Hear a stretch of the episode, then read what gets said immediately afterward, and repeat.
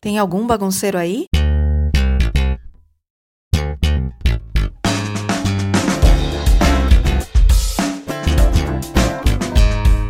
Aqui tem uma e vai começar a bagunça boa.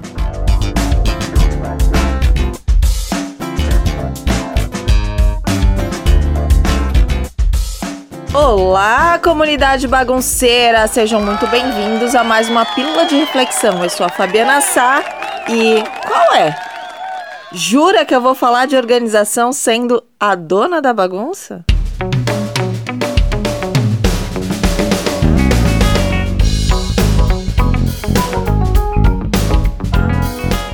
Eu acho que eu vou fazer melhor, sim.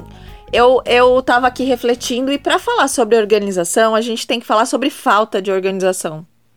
Pelo menos esse é o meu ponto de vista, porque eu sou bagunceira. E eu fiquei refletindo sobre isso. Aliás, eu reflito sobre isso, porque tem chega a vários pontos, não é um ponto, mas assim, há vários estágios da bagunça que vão me incomodando. E é óbvio que tem um ponto máximo que aí me incomoda demais. E aí tem que surgir, tem que arrancar de algum, de algum útero, vamos chamar assim, a organização. E para ela vir, a organização, a bagunça tem que estar tá num estágio assim inaceitável. Pelo menos por aqui é assim. Eu quero partir do ponto da premissa de que só existe bagunça porque as coisas não estão no lugar. É meio óbvio, mas vamos falar sobre o óbvio. Então vamos lá. Só existe bagunça porque as coisas não estão no lugar. Aí vamos ao, ao próximo. Por que, que as coisas não estão no lugar? Bom, aí é caso de terapia, mas vamos lá. As coisas não estão no lugar. Porque você tem preguiça, procrastina, isso não é sua prioridade, você vai deixando para lá, você não, não percebe isso, ou existe também uma outra coisa: as coisas não estão no lugar porque não existe este lugar onde colocar. Quem aqui, eu, já levanto a mão, eu, eu, quem aqui, eu, tem um excesso de bagunça, muitas das vezes porque aquilo não tem um lugar onde pôr. Se você é do meu time, não tem um lugar, coloca lá no Instagram, por favor, comenta no post desse episódio. E eu vou partir desse princípio para fazer essa reflexão, a reflexão da bagunceira, assim, não tem lugar. E falando sobre esse não tem lugar, tem muita gente que não tem espaço mesmo, né? Sei que muita gente aqui começa num cantinho da casa, na sala, não tem um cômodo específico para isso, começa ali despretensiosamente com uma caixa e aí vai comprando material. E aí vai comprando mais material, e aí vai comprando equipamento, e aí vai comprando mais material e mais caixa para guardar o material e vai empilhando essas caixas. Bom, eu já falei sobre isso antes, na pílula sobre artesãs ou acumuladoras, que aliás eu acho uma excelente sacada essa pílula. Se você não ouviu, ouve lá.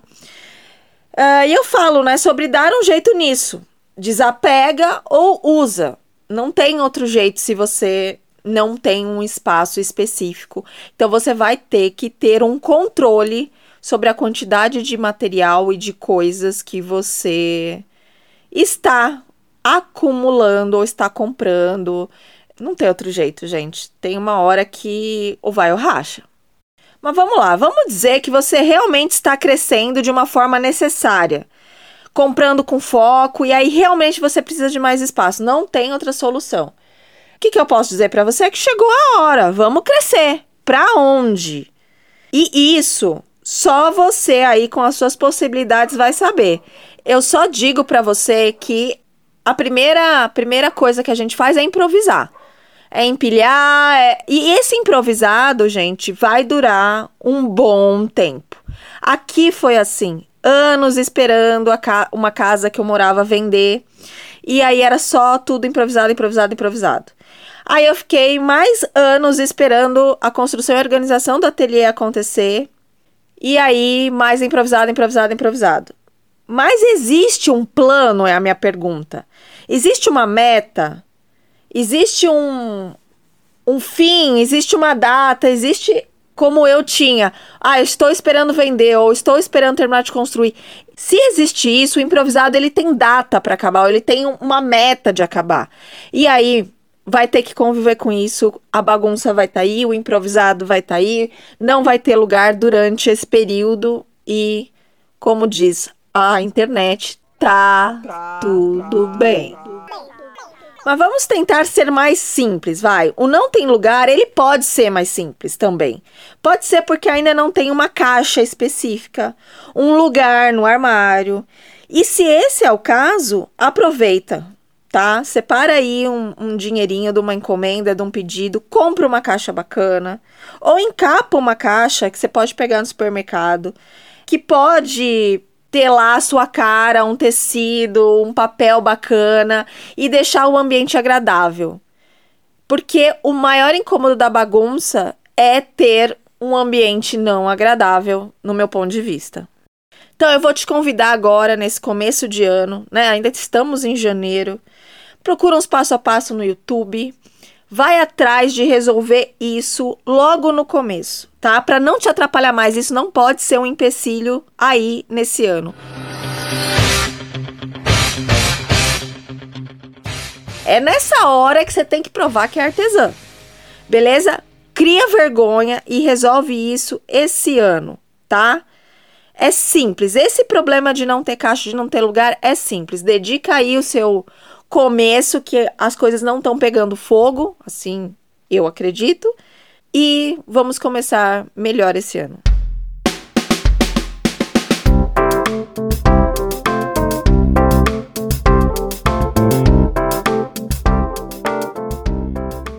Bom, essa parte ok, né? Mas eu preciso te alertar que eu conheço de bagunça. Ah, eu conheço de bagunça, vocês não têm ideia. Sendo assim, existem coisas que têm lugar. Tem, a gente sabe, tem lugar. Mas elas não estão lá. Elas não estão. Por que, que essas coisas não estão no lugar, gente? Por quê? E eu quero muito ajudar você a pensar a fundo e descobrir, avaliar essa situação do porquê essas coisas não estão no lugar. Pode ser que o lugar que você escolheu é de difícil acesso. Ai, cara, eu sei. Tipo, lugares muito altos, lugares atrás de atrás. Você tirou um negócio aí para botar no lugar, você tem que tirar umas caixas da frente. E, e vai fazer mais bagunça, enfim, você tá na correria e, e, e não vai dar.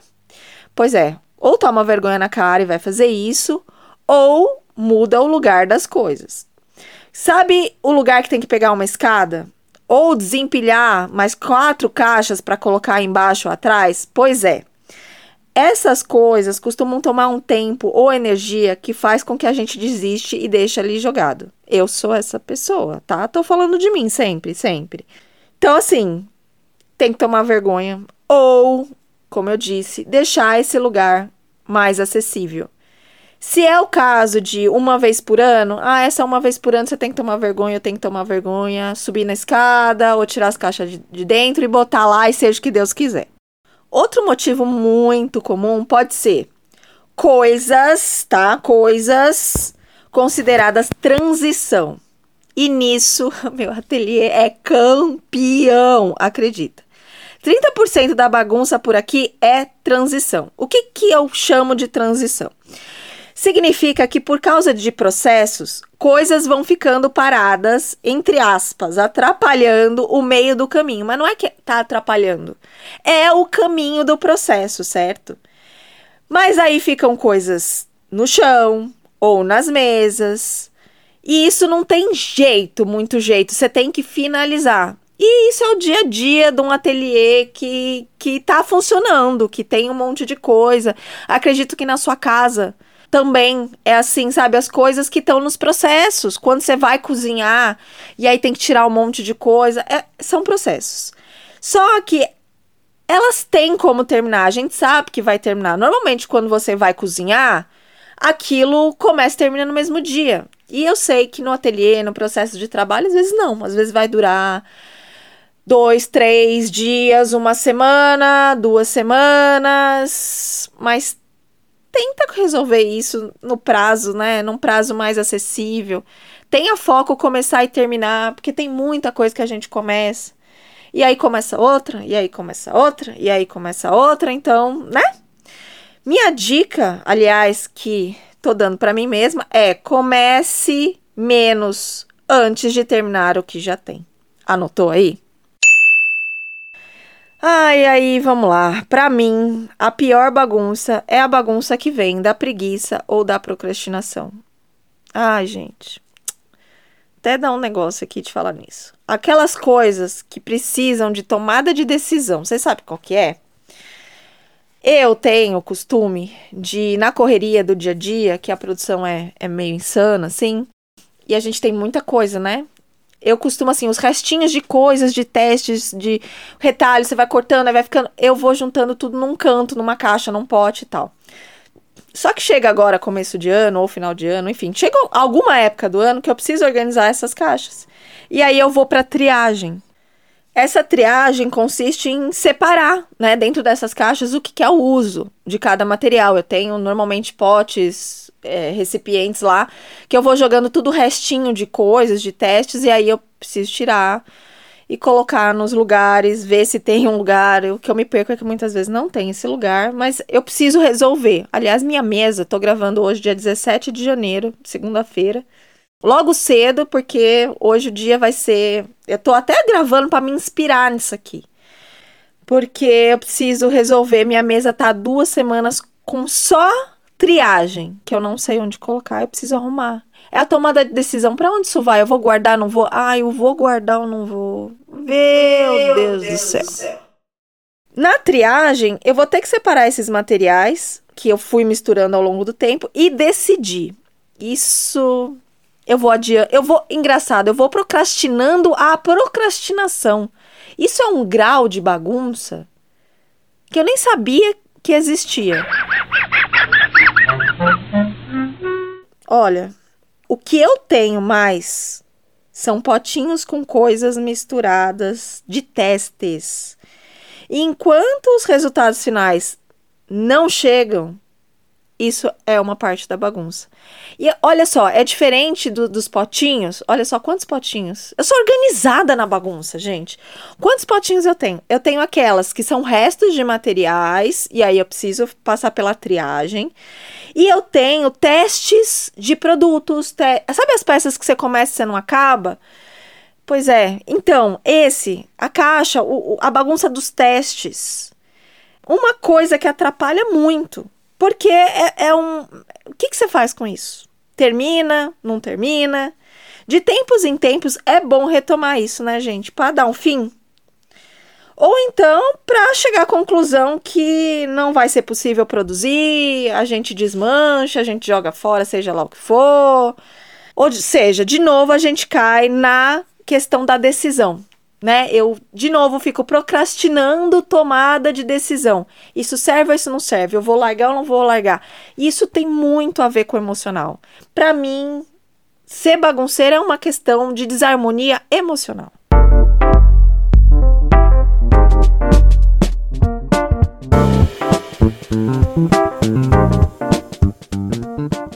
Olha só, e agora a gente entra no outro quesito, que é o procrastinação que é o meu pior pesadelo de bagunça e desorganização.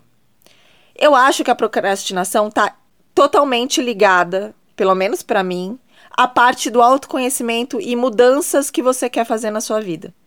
Coisas que envolvem decisões de escolhas mais íntimas ou de análises internas. Tá, eu vou explicar num processo que eu tô passando mais pessoal, que é em relação ao guarda-roupa. E aí depois a gente leva pro ateliê, tá? Porque no guarda-roupa, calçado, roupa, acessório, entra muito numa questão emocional. A gente fica, eu pelo menos, fico brigando entre racional e emocional. Quer ver? Eu acredito que a gente, nessas escolhas, nessas seleções, nessa limpa, e diante disso que a gente procrastina, tem a ver com três pontos principais: serve, gosto e quanto custou. Você quer ver como a gente fica o tempo inteiro indo e voltando nessa tríade? No guarda-roupa, a gente fica perguntando assim: ah, tá, essa roupa ainda serve? Porque entra nas questões do corpo, né? Eu emagreci, eu engordei, enfim. E às vezes a roupa tá ok. Ela serve, beleza. Aí eu, a próxima pergunta é mais emocional. Eu gosto. Então a gente tem tendência, tem várias coisas dentro do guarda-roupa que às vezes a gente gostava, mas não gosta mais. Voltando para a mudança, às vezes serve, mas o nosso corpo mudou durante o tempo, vai mudando, e aí aquilo não me valoriza tanto quanto eu achava que valorizava. E aí fica muito subjetivo, eu gosto ou não gosto, gosto ou não gosto. Às vezes a gente gostava tanto e a olha no espelho já não gosta mais. E o que, que aconteceu? Então fica nessa nesse limbo. E o próximo peso que vem é o quanto custou. Eu paguei caro ou paguei barato nessa peça? Quantas vezes eu usei para ver se valeu a pena? E quantas vezes eu ainda vou usar para ver se valeu a pena, principalmente em peças mais caras? Então a gente fica, né?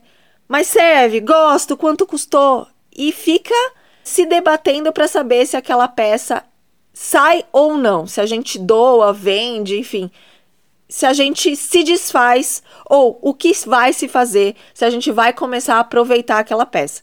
Pegou essa do guarda-roupa? Eu acho que dá para a gente levar para o ateliê. Vamos lá? No ateliê, teoricamente, é, a gente deveria ser menos emocional, mas aqui, pelo menos, é igualzinho no guarda-roupa, tá? Só não envolve o corpo, mas envolve de novo a tríade de seleção: serve, gosto e quanto custou. Vamos lá. No serve, eu olho algumas coisas e eu penso, eu ainda uso esses materiais? Porque com ao longo, com o passar do tempo, dos anos, a gente vai também escolhendo, aprendendo, descobrindo novos materiais. E o que, que a gente faz com os velhos? Tem como usar? Não tem como usar? E aí? Serve ou não serve? Aí entramos no gosto ou no gosto. Cores, estampas que estavam em alta, mas que agora estão meio ultrapassadas. Quem aí não passou, por exemplo, pelas estampas de corujinha, raposinha, cupcake, lhama, enfim, diversas estampas que aí vão ficando ultrapassadas. E a gente, ou aqui principalmente, os clientes gostam disso, gostam dessas cores, a gente conseguiu usar tudo isso na tendência, então presta atenção. Já fica uma diquinha aí extra. Se você gosta de trabalhar com essas tendências, que por exemplo, tie-dye, uh, neon, se você gosta de trabalhar com essas tendências, eu recomendo você comprar menos material e usar tudo logo que tá em alta, porque depois vai cair aqui no gosto ou não gosto, principalmente do seu cliente, tá? Então fica atenta a isso para não cometer esses erros repetidamente. Então, a gente ficou entre serve, se faz sentido ainda usar esse material, o gosto ou o gosto, e o próximo ponto que é quanto custou. Porque às vezes é um material que tudo bem a gente vai conseguir usar, às vezes a gente gosta mais ou menos, os clientes não estão querendo, mas a gente cai no quanto custou. E não são só materiais, às vezes ferramentas também, equipamentos, máquinas. Quem aí não comprou uma bordadeira achando que ia usar horrores? Quem aí não comprou uma máquina, quem não comprou uma prensa, que não comprou, às vezes, é, um, um cortador assim assado, uma tesoura pica das galáxias que não faz a menor sentido usar? Entra no quanto custou. Às vezes a gente não se desfaz por causa desse ponto. Quanto custou? Isso mexe com a questão dinheiro. Com a energia, vamos falar, dinheiro. Dinheiro investido em algo parado mexe com o processo de culpa e desapego. Então, eu vou doar culpa, né? Você tenta o desapego, culpa. Cuidado, isso pode ser uma cilada bem grande. Vê como é difícil, vê por que, que a gente fica procrastinando? A procrastinação, para mim, de novo, tem um fundo emocional. E voltando para o meu guarda-roupa, toda vez que eu preciso guardar roupas, eu preciso encarar todos esses pontos. E ainda mais por ter muitas peças. De novo, a questão da acumulação. E eu fico tentando resolver a acumulação, né? Eu ser acumuladora. E cada vez que eu tento resolver isso, fica mais e mais evidente. Eu acabo procrastinando e muitas vezes. E ah, é um ciclo. É um ciclo da bagunceira. Então, amiga bagunceira, tamo junto. Mas ser bagunceira assumida não quer dizer que a gente vai jogar a toalha, que a gente vai chutar o balde e não lutar contra ou não melhorar. Na verdade, a questão é essa: ser melhor. Não é deixar de ser bagunceira, mas ser uma bagunceira melhor, se é que isso existe. Por isso, eu convido você e, e eu a estabelecer períodos de dedicações a todos esses tópicos falados aqui da bagunça. Quem sabe uma vez por semana, sexta-feira talvez, enquanto você ouve aqui o podcast, ou uma vez por mês que seja, não vamos desistir. Vamos tentar uma vez por semana ou uma vez por mês a gente pegar ali uma meia hora e organizar tentar resolver algum desses pontos, alguma coisa ali, eu confesso que eu não faço isso. Eu deixo no máximo, no máximo do limite. Mas, se você topar, e aí, se você topar, escreve lá para mim no arroba a dona da bagunça. Eu topo, eu vou tentar, eu prometo conseguir me tornar uma bagunceira melhor menos bagunçada, talvez menos caótica, talvez. Enfim, eu aguardo lá os seus comentários. Agora vou convidar você a terminar o podcast de uma forma diferente. Oremos. Oração de Santa Bagunça. Ó Santa Bagunça, protetora dos desorganizados, ajudai-me a encontrar coisas que deixei pelo caminho. Guia-me através da confusão, para que possa fazer tudo o que me propus no caminho do bem. Proteja-me da distração e do desleixo.